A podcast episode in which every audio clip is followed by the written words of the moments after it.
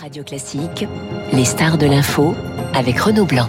Bonjour Brigitte Autran. Bonjour. Immunologue, professeur de médecine, présidente du COVARS, le comité français de veille et d'anticipation des risques sanitaires. Il y a trois ans, très précisément, on annonçait le premier confinement en français. Ça paraît à la fois euh, très proche et, très loin. Trois ans plus tard, où en est-on du, du Covid et de sa propagation dans l'Hexagone?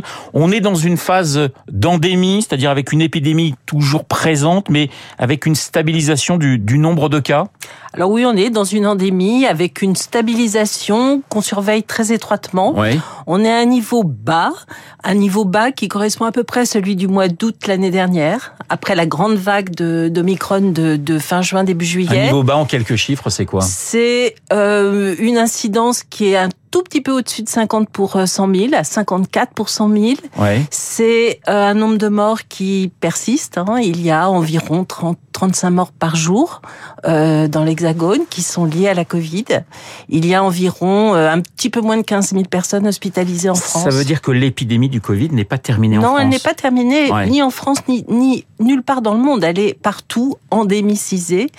Euh, on la surveille très étroitement. C'est vrai qu'on la surveille un petit peu moins étroitement que pendant les trois années qui viennent de s'écouler, mais néanmoins, elle est sous haute surveillance. Alors, 165 000 morts en France euh, en, trois ans, 9 000 morts sur une année à peu près sur la dernière année. C'est-à-dire qu'on est à des chiffres aujourd'hui qui sont assez proches d'une épidémie de, de grippe, on peut dire ça? Oui, absolument. Vous savez que certaines épidémies de grippe, certaines années, ont induit jusqu'à 15 000 à 18 000 morts par, par euh, saison. Donc oui, on est dans l'ordre de grandeur des épidémies de grippe. On a mais c'est étalé sur l'année pour l'instant encore. Alors Brigitte Autran, on a eu neuf vagues hein, pour, pour le moment de, euh, de, ce, de, ce, de ce Covid. Le premier confinement, c'était il y a trois ans. Il était pour vous totalement indispensable. On ne pouvait pas faire autrement. On ne pouvait pas faire autrement. La vague était absolument énorme. Personne n'avait d'immunité. Nous étions tous ce qu'on appelle naïfs dans notre jargon. On n'avait pas du tout d'anticorps, pas de défense immunitaire, pas de vaccin, pas de traitement. Et c'était un virus qui était hautement transmissible. Donc il n'y avait pas d'autre façon que euh, de faire un confinement pour arrêter. D'ailleurs, ça a été très efficace.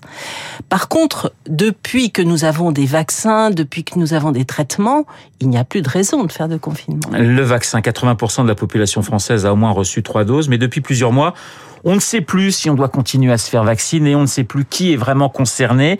Il n'y a plus vraiment d'informations sur le virus, Brigitte Autran. Alors c'est vrai, il n'y a plus assez d'informations sur le vous virus, le mais je, peux vous le retourner. Oui. Les médias non plus. C'est notre faute un petit peu. Voilà. Ouais. Euh, non, alors ce que je peux dire pour rassurer, c'est que s'il n'y a pas assez d'informations, ce qui est vrai, il y a une surveillance attentive. Et donc, la recommandation qui avait été faite à l'automne reste vraie, c'est-à-dire que les personnes qui sont à risque, les personnes qui ont plus de 65 ans, leur entourage doit se faire vacciner s'il n'a pas été infecté ou vacciné depuis plus de six mois. La grande inquiétude, ce sont les Covid longs aujourd'hui. La grande inquiétude n'est pas tant les Covid longs, parce que les Covid longs ont surtout été importants lors des premières vagues. L'incidence des Covid longs décroît grâce à la vaccination. Et euh, oui, alors aujourd'hui, ça reste un sujet important parce qu'il n'est pas résolu. C'est-à-dire qu'on ne sait toujours pas de façon précise à quoi est dû le Covid long et comment le traiter. On a une idée du nombre de personnes qui sont aujourd'hui touchées en France par ce Covid long, par ces Covid longs Quelques centaines de personnes.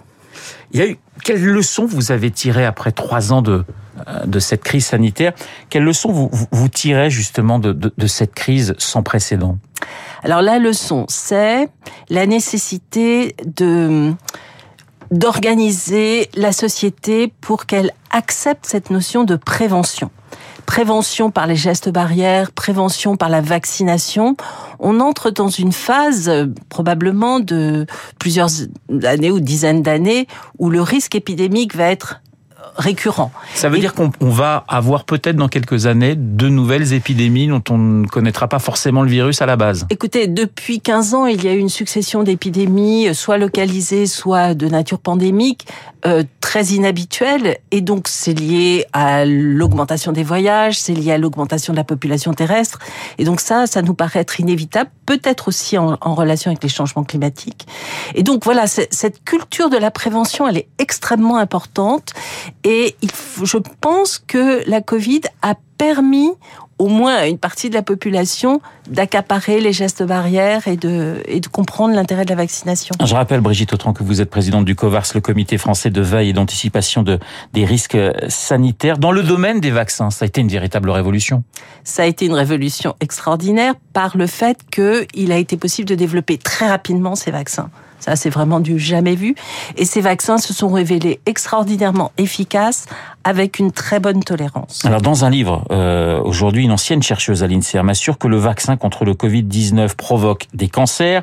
Personne, affirme-t-elle, ne connaît les conséquences de la vaccination à moyen et à long terme. La réponse de Brigitte Autran. Alors, la réponse. Une chercheuse hein, qui bossait à l'INSERM, hein, c'est pas non plus. Nous l'avons fournie dans un avis public du COVARS qui a été publié en, en février dernier, où nous avons, à la demande du gouvernement, revu euh, l'intérêt des vaccins à ARN messager et euh, l'ensemble des données internationales, l'ensemble des données des agences de sécurité sanitaire mondiale de tous les pays montrent qu'il n'y a pas de cancer associé à ces vaccins ARN messagers.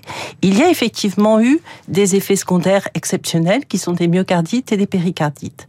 Il y a eu quelques troubles menstruels qui ont été rapportés. Il n'y a pas eu de cancer. Dans un autre livre intitulé Les citoyens qui ont le droit de savoir, l'infectiologue Anne-Claude Crémieux estimait que les scientifiques comme les politiques doivent jouer la, la transparence totale. Je sais que vous êtes d'accord avec cette idée, mais on en a manqué, selon vous, au, au début de cette crise quand on a entendu des politiques, en tout cas, dire un certain nombre de choses, on peut se dire, soit il y avait de l'incompétence, soit il y avait de la malhonnêteté tout de même. Ah, je vous laisse le dire.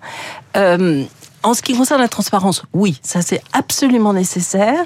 Et l'intérêt des conseils scientifiques comme, euh, comme le COVAR, c'est précédemment le conseil scientifique Covid, c'est euh, d'avoir la capacité d'être transparent et de délivrer des avis qui sont publics. Ça, c'est un progrès majeur.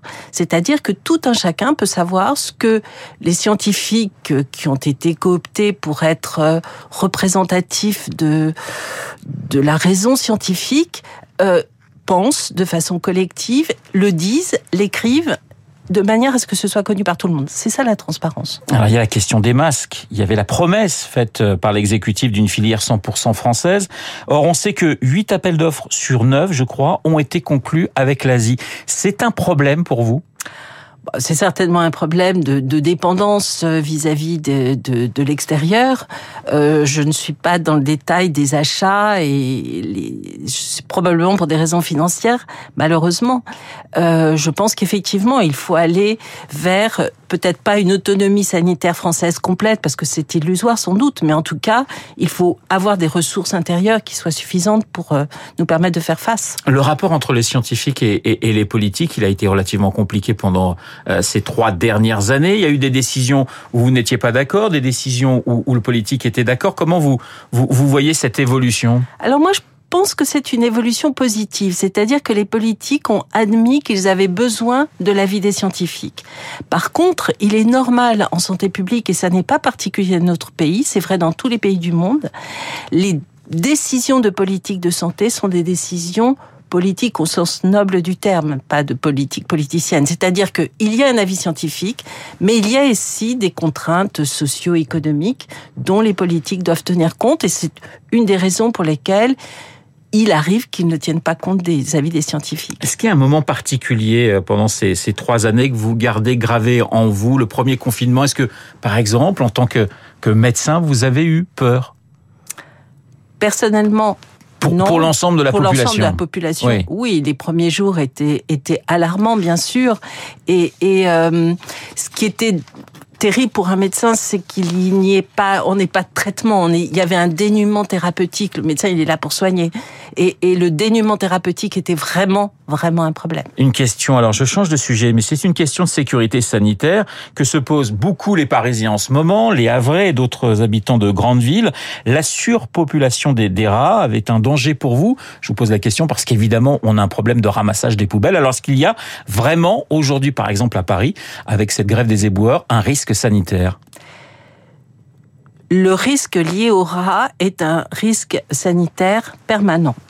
Euh, alors on n'est pas à l'époque de la peste, on n'est pas à l'époque du typhus, mais euh, sans vouloir faire peur à quiconque, les rats peuvent être infectés par la Covid. Et donc on n'a pas intérêt à ce qu'il y ait une pullulation de rats euh, incontrôlée dans notre dans notre pays et dans notre ville très dense de Paris. Voilà, le message est assez clair. Merci Brigitte Autran d'avoir été ce matin mon invité. Je rappelle que vous êtes eh bien la présidente du COVARS, le Comité français de veille et d'anticipation des risques sanitaires. Le premier confinement, c'était il y a trois ans. Je vous souhaite une excellente journée. Dans un instant, nous allons retrouver Charles Bonner pour l'essentiel de l'actualité. À tout de suite.